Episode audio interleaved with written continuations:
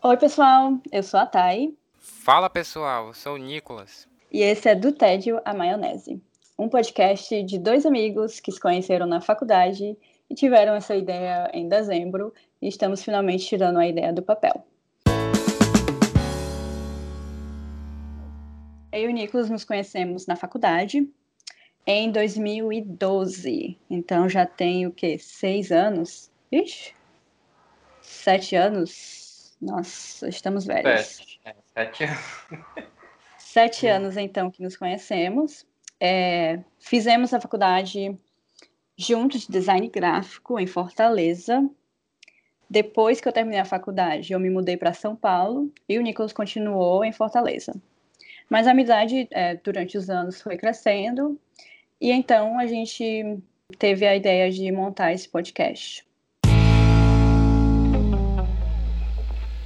De um tempo para cá, eu queria fazer uma, alguma coisa relacionada a estilo de vida, a, a minimalismo.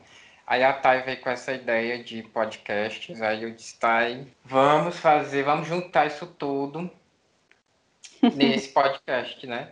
É meio que uma e... forma também de sair da zona de conforto, querendo ou não. Porque os dois acabam que, é, falando mais sobre o que a gente vive, né? Como o Nicolas falou, a gente tem esse interesse mútuo em minimalismo e vários outros assuntos, tipo livros e séries, claro, porque somos designers, temos um grande interesse em design e nessa vida de freelancer, que o Nicolas é freelancer, então em algum momento a gente vai tocar nesse assunto de freelancer versus a vida numa companhia trabalhando oito horas por dia e toda essa questão que envolve design e saúde mental na vida e no trabalho, ansiedade e aí por, e por aí vai. Também tá, é veganismo, né? Que tu já vinha de uma fase, mas agora tu disse agora, né? Sim, eu vou falar um pouco mais sobre isso num uh, episódio específico dedicado ao veganismo. Mas sim, recentemente eu virei vegana quando eu me mudei aqui para Nova York, para ser mais específica. Antes eu já era vegetariana há três anos, então não foi uma transição tão complicada, eu diria. Mas sim, é algo que eu quero discutir no podcast no futuro. E, como diria o, o tema, aliás, o nome do podcast, como que nós lidamos com o tédio, Nicolas? Assim, eu ligava antigamente o tédio à procrastinação, né? Que são coisas diferentes. Que o tédio, ele, ele até te ajuda, assim, em projetos, em ideias, né? Praticar um pouco o tédio, porque a gente vive hoje um mundo tão cheio de informação, tão lotado, tão abastecido de tudo, que a gente, eu acho que é, é indispensável para a gente ter um momento de tédio, né? Assim. Sim. Não sei se tu pensa dessa forma. Sem dúvidas, eu penso dessa forma. Ainda mais a gente, como mente criativa, como designers, a gente precisa ter esse momento de tédio para tentar rebuscar a inspiração dentro de si e daí colocar nos nossos projetos, eu diria. Eu acredito que essa era do Netflix and chill também ajuda muito. Hoje em dia é mais fácil encontrar filmes e séries e qualquer outra coisa online para você ter essa hora de tédio. Eu também não acho que seria, por assim dizer, tédio essa vibe de assistir séries e binge watch todas essas séries e tal porque, querendo ou não, ela vai te dar um, um, um conselho, ela vai te dar um, um tipo de inspiração para você colocar tudo na tua vida pessoal, ou, ou em projetos, ou na tua vida profissional. Então, acho que dá, sim, para ver o tédio como uma forma legal, como algo legal para sua vida.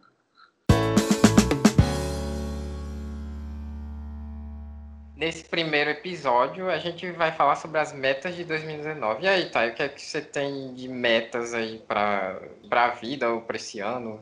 Nesse momento, eu estou pegando no meu iPhone para me ver a minha listinha de metas desse ano. Não quer dizer que eu tenha realmente uma lista de metas, porque a maioria das vezes que eu tento fazer isso não funciona. Então, eu só anoto algumas coisinhas que eu quero fazer mesmo durante o ano. Uma delas é aprender a dirigir, porque eu tenho 26 anos de idade e eu nunca dirigi na minha vida. E eu acho que por mais que eu não queira ter um carro hoje, eu, e nem tão cedo na minha vida, é, em algum momento eu quero aprender a dirigir, porque também se houver alguma emergência ou algo do tipo, a gente tem essa. Uh... Tem essa habilidade, né? Tem esse. Tem esse, esse conhecimento, né? É mais um conhecimento para agregar valor, né? Assim, tu falou sobre a lista, eu uso Todoist. Já ouviu falar? Eu uso o Todoist, mas eu uso o Todoist como mais é, uma linha profissional, na linha profissional. Tipo, eu coloco, quando eu chego no trabalho, quando eu chego no escritório, eu coloco, eu listo tudo que eu preciso fazer durante o dia. Tem algumas Ai, coisas Deus, que. Amo. Tem algumas coisas que já estão lá porque eu coloquei antes e que precisava, tipo, eu, que eu precisava dar uma atenção melhor na data de hoje, por exemplo. Mas normalmente eu chego no trabalho, sento no meu computador e é uma das primeiras coisas que eu faço é organizar essa lista do que eu vou fazer durante o dia. Mas eu também organizo o meu to-do's de acordo com a, a, minha vida, tipo, profissional, a minha vida profissional, a empresa que eu trabalho. Eu também tenho um projeto chamado 5 Minutos, que são tarefas que eu posso fazer em 5 minutos. Então, quando eu não tiver alguma tarefa na minha lista, eu vou para essa aba de cinco minutos e vejo o que eu posso fazer bem rápido. E eu tenho uma lista que se chama Someday, que é algum dia eu quero fazer várias coisinhas. E nessa lista, inclusive, tem o podcast uh, listado e eu já vou marcar como completo, basicamente. Pois é, eu tenho, eu uso também, eu faço a mesma coisa que tu. Assim que eu acordo, né? Porque eu trabalho em casa, eu olho, eu, eu abro e olho o que eu tenho para fazer. Uhum. E eu uhum. tenho a lista de metas, né? Eu coloco lá. Aí uma coisa que eu tava. Eu tava vendo um vídeo, uma vez eu aprendi que metas a gente divide em três. Não sei se tu faz isso. A gente divide em três, tipo assim, metinhas, que é aquela de curto prazo. Uhum Aí tem as metas, né, de médio prazo e as metonas, que são aquelas que a gente, tipo assim, de 5 anos, aqui 10 anos, né? Sim. Para ser bem honesta contigo, Nicolas, eu não consigo nem enxergar onde eu vou estar em três anos ou um ano. Então, para mim, não seria seria mais complicado utilizar esse método, mas é basicamente o jeito que eu faço hoje, porque, como eu te falei, eu tenho essa aba de algum dia então é basicamente no futuro, né? Não diria um futuro próximo, mas tipo, no futuro eu quero fazer isso. E tá lá listado. Mas voltando aos meus, às minhas metas desse ano, aprender a dirigir é uma delas. É, eu quero colocar um negócio online, eu quero fazer um negócio online que é, acredito que vai ser ligado a sabonetes é, feitos em casa, feitos pelas minhas mãos. Então, já, hoje em dia eu já faço um curso de como fazer sabonetes, então no meio que do legal. ano. Sim, e no meio do ano eu quero ter o meu próprio negócio. É, eu não tenho nenhum tipo de visão para esse negócio ainda. Tipo, eu não, não imagino que eu vá ganhar dinheiro com isso, não no início, pelo menos, mas é um hobby que eu quero ter na minha vida. Eu também é, quero finalmente terminar o meu portfólio, porque tem alguns anos que eu não tenho portfólio online, porque eu já, tô, eu já estou trabalhando na empresa que eu estou por quase três anos agora, então nunca vi a necessidade. Não que eu queira deixar a minha empresa hoje, mas é, é bom ter isso online. Projeto paralelo, né? Que tu vai levando aí. Exatamente. E eu quero aprender novos softwares, então eu já estou botando a mão na massa no Adobe XD, que é um novo. Não é um novo, né? Já tem alguns anos que a Adobe uh, lançou, mas agora que a galera está começando a usar. E o Sketch eu já sei usar e, e quero tentar essas outras ferramentas online, que é InVision e Figma também, para fazer protótipos e, e design nessas ferramentas. E a sua lista, Nicolas? O que inclui? Pois é, como eu te disse, eu tenho essas eu, eu sigo essas assim, metinhas, meton, é, metas e metonas, né? Entre elas, eu tenho algumas assim bem pessoais que não sei se pode ser chamado de metas, que é tipo assim, é, se cobrar menos Uhum. Que é, como é que tu enxerga isso? é uma meta, né? É, já ajuda bastante que você tenha um autoconhecimento que você se cobra demais. Então, já é um grande passo.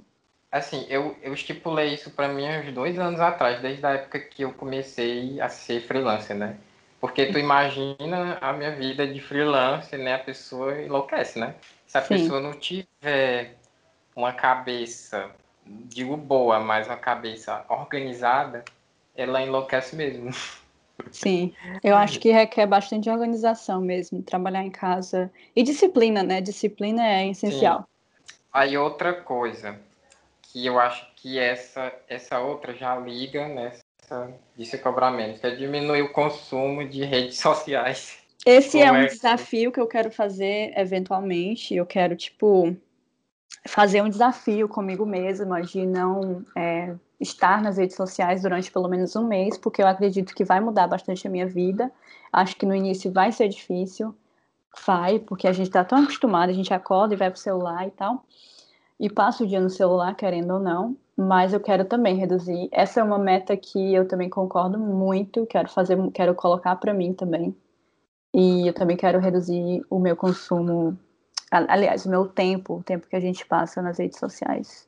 Porque assim, eu coloco assim logo consumo, porque é uma coisa que consome a gente e o nosso tempo, né?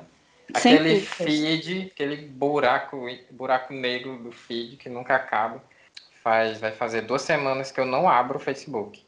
Eu já desloguei, é assim que fala, desloguei do meu computador, já tirei a senha e faz duas semanas que eu não abro. E assim, na primeira semana, que foi semana atrasada, é muito estranho. É uma coisa tão automática. Sim. Que aí quando, quando você tira, é uma coisa estranha demais. Porque a gente é dessa geração que nasceu junto com essas redes sociais. Aí, Sim. aí a gente vai aprendendo a domar elas, né? Porque senão ela, elas tomam conta da nossa vida. Sem dúvidas, eu acho que isso é um, um ótimo próximo episódio, não próximo episódio, mas um futuro episódio que a gente poderia sim, sim. falar, a gente poderia colocar na nossa lista. Uhum. E, mas sim, normalmente eu clico só no, no F, eu vou no meu computador, coloco o cursor na, no navegador, colo, clico no F, clico Enter, porque já vai direto no Facebook. E é, e é muito engraçado que eu já li esses dias, eu li esses dias que o Facebook tem reduzido bastante. Aliás, as pessoas têm reduzido bastante o tempo que elas passam Sim. dentro do Facebook e parece que elas estão migrando mais para o Instagram. Hoje o Instagram virou o point, né? Virou a, a o centro mesmo, a, a rede social mais central por mais que o Facebook ainda prevaleça. Não, e teve toda a polêmica, né, de, do Trump, né, de, de das de, contas de falsas, dados, né, porque, é, porque eles, eles, Zuckerberg permitiu que, não, não sei se ele permitiu, vou até estudar mais sobre isso, não sei se ele permitiu, mas ele sabia que ele estava que estavam pegando dados, né, dos usuários e fazendo pesquisas e usando para para outros fins, né? Que, que é uma coisa que não devia ser feita. Eu diria que sim, ele sim, sabia, mas isso daí já é teoria da conspiração total. E o mesmo aconteceu com o WhatsApp, né? Com o nosso querido presidente. Sim, o WhatsApp. não vale nem ser nomeado, porque aquilo é uma desgraça para nossa sociedade. Mas é isso. Tocou, porque assim, o WhatsApp é uma rede social, né? Sim, querendo ou não. Pessoas, é. As pessoas não, não veem como uma rede social. E saiu uma pesquisa agora, não sei se tu viu, semana passada, que ela ultrapassou o Facebook em usuários. Não sei se tu viu. Não vi isso. Muito interessante. Que antigamente, antigamente ela, assim, era pau a pau, né? Mas o Facebook era sempre acima. E eu acho que foi semana passada essa pesquisa que o WhatsApp ultrapassou o Facebook rede social a gente só pensa, né? Facebook, Instagram, Twitter, mas não, WhatsApp é uma rede social. Né, o Zuckerberg, Eu... ele, está colocando tudo dentro do WhatsApp. Já existe o Stories lá. O que ele quer fazer é centralizar tudo dentro de um app, porque dessa forma as pessoas não vão sair desse app. Que é o que ele fez com o Facebook. Ele está fazendo isso com o Instagram, ele está fazendo isso com o WhatsApp. Então, é tipo, é a mesma coisa, ele está fazendo a mesma coisa com todas as redes sociais e a gente está caindo feito patinhos. Depois de seis horas eu desligo, me desligo de WhatsApp. Eu Só assim, se for a minha irmã e a minha mãe, meu pai, eu nem abro. É uma boa ideia. Eu só abro depois que eu vou pra academia, merendo. Merenda é muito coisa de nordestino, né? É. é, café da manhã e aí eu abro, aí eu vou, abro e-mail, tudo. Porque assim, antigamente, assim, eu, eu acordava na cama mesmo, eu pegava o WhatsApp. Você acordar mil já, né? Você pisa Sim. o pé no chão, você não sabe nem onde é que tá mais. Sim. Nos finais de semana eu tendo a acordar entre 8 e 8 e meia e eu, eu fico na cama uns 10, 20 minutos, não pego no celular, vou para a cozinha, faço um chá e volto. Normalmente eu fico, eu tento ter uma manhã mais calma, porque a gente já passa cinco dias, eu pelo menos, já passo cinco dias da semana acordando entre sete, sete e meia, e tendo que voar para o trabalho, né, pegar o trem e voar para o trabalho, enquanto que nos finais de semana a gente tem mais tempo para ter mais essa, ficar mais calmo em casa e ficar olhando para fora, porque eu tenho uma varanda contemplando, aqui. Né? Contemplando. Contemplar as coisas. É. Exatamente. Então eu tento sempre fazer isso. Aí eu faço meu yoga, vou para meu meu yoga, volto e tomo meu café da manhã. Então, é, é justamente o que o Nicolas falou, esse, essa, esses hábitos né, que fazem a diferença na nossa vida e que a gente no futuro também quer falar sobre. Tá aí voltando às metas. Nicolas é... tem várias metas esse ano, né? Não, agora eu falei duas, sei lá. Deixa eu ir logo aqui para uma metona zona. Atingir a minha independência financeira, né? Eu até assisto um canal, não sei se tu já ouviu falar, Me Poupe, da Sim. Natália Arcuri. E eu já comecei há um tempo a trabalhar isso para poder até ter mais tempo para mim viajar e tipo assim eu acho essencial é, no mundo que a gente vive hoje né assim algum dia até para tu você que pretende ter um negócio como é Sim. é que tu vê essa, essa vibe de independência financeira ah, é, é, como você falou, é bem essencial mesmo na nossa vida. Eu hoje em dia eu já sou independente, em, de, de, certa forma, tipo, eu já moro sozinha, eu moro em outra cidade, é, eu não preciso da ajuda dos meus pais, então eu já me vejo como independente de certa forma, mas é como você falou, a gente precisa poupar para ter um futuro mais certo. E também para casos de emergência, né? Eu comecei essa vida de investir e de de economizar bem mais quando eu cheguei aqui nos Estados Unidos, por mais que eu já assistisse Natália Arcuri. Natália Arcuri. Tem outros também, tem o canal do Primo Rico, tem, tem vários canais aí, hoje em dia é só o que tem. Sim, Você, mas é eu assistia ela em, em... Eu tô falando mais dela porque na empresa que eu trabalhava antes, nessa empresa que eu estou hoje, em São Paulo, a gente que editava os vídeos dela. É, foi bem engraçado, era... Então Sério? eu cheguei a ver ela e tudo no escritório. Ah, legal. Sim. Eu acho que assim, é, é mais dessa dessa vibe da educação financeira. Que a gente não nasce, a gente não nasce sabendo, a gente não. Pelo menos eu, eu não aprendi isso na escola. E quando a gente vai estudando mais educação financeira, a gente vai vendo, desmistificando esses, esses bichos aí, né? Que é, é importante sim você ser independente é, financeiramente. Eu acho que esse é um tema até de outro, de um podcast, né? Que a gente pode fazer depois. Sem dúvidas. Vários Pronto, tempos. Fechou, aqui. fechou, fechou essa meta aí. A gente pensou bastante em como finalizar esse podcast e uma das ideias que mais se sobressaiu foi esse, esse quadro de indicações de livros, séries, filmes ou artigos ou aplicativos ou qualquer coisa que tenha feito parte da nossa semana, ou no caso, como esse podcast será mensal do nosso mês, é, e aí, Nicolas, o que fez parte do seu mês de janeiro? Assim, eu vou quebrar um, um pouco essa regra aí. Não foi bem de janeiro. Eu acho que foi de dezembro do ano passado. É um livro. O livro da Elizabeth Gilbert. Que eu acho que eu até cheguei a comentar contigo quando eu estava lendo, que é A Grande Magia. Sim. E é maravilhoso esse livro. Assim, para quem quer começar um projeto, quem quer se lançar como freelancer, começar alguma coisa, você tem aqueles demônios, né? Aqueles medos, aqueles aquelas angústias, né? Tipo, medo do futuro, o que é que vai acontecer, medo do julgamento. E ela fala assim, como se fosse uma pessoa, um amigo. Né? Eu cheguei até a falar contigo que ela fala como se fosse um amigo da gente. É a Isso. grande magia. Tu já leu? Isso faz toda a diferença. Eu ainda não li, tá na minha lista e eu pretendo ler no futuro.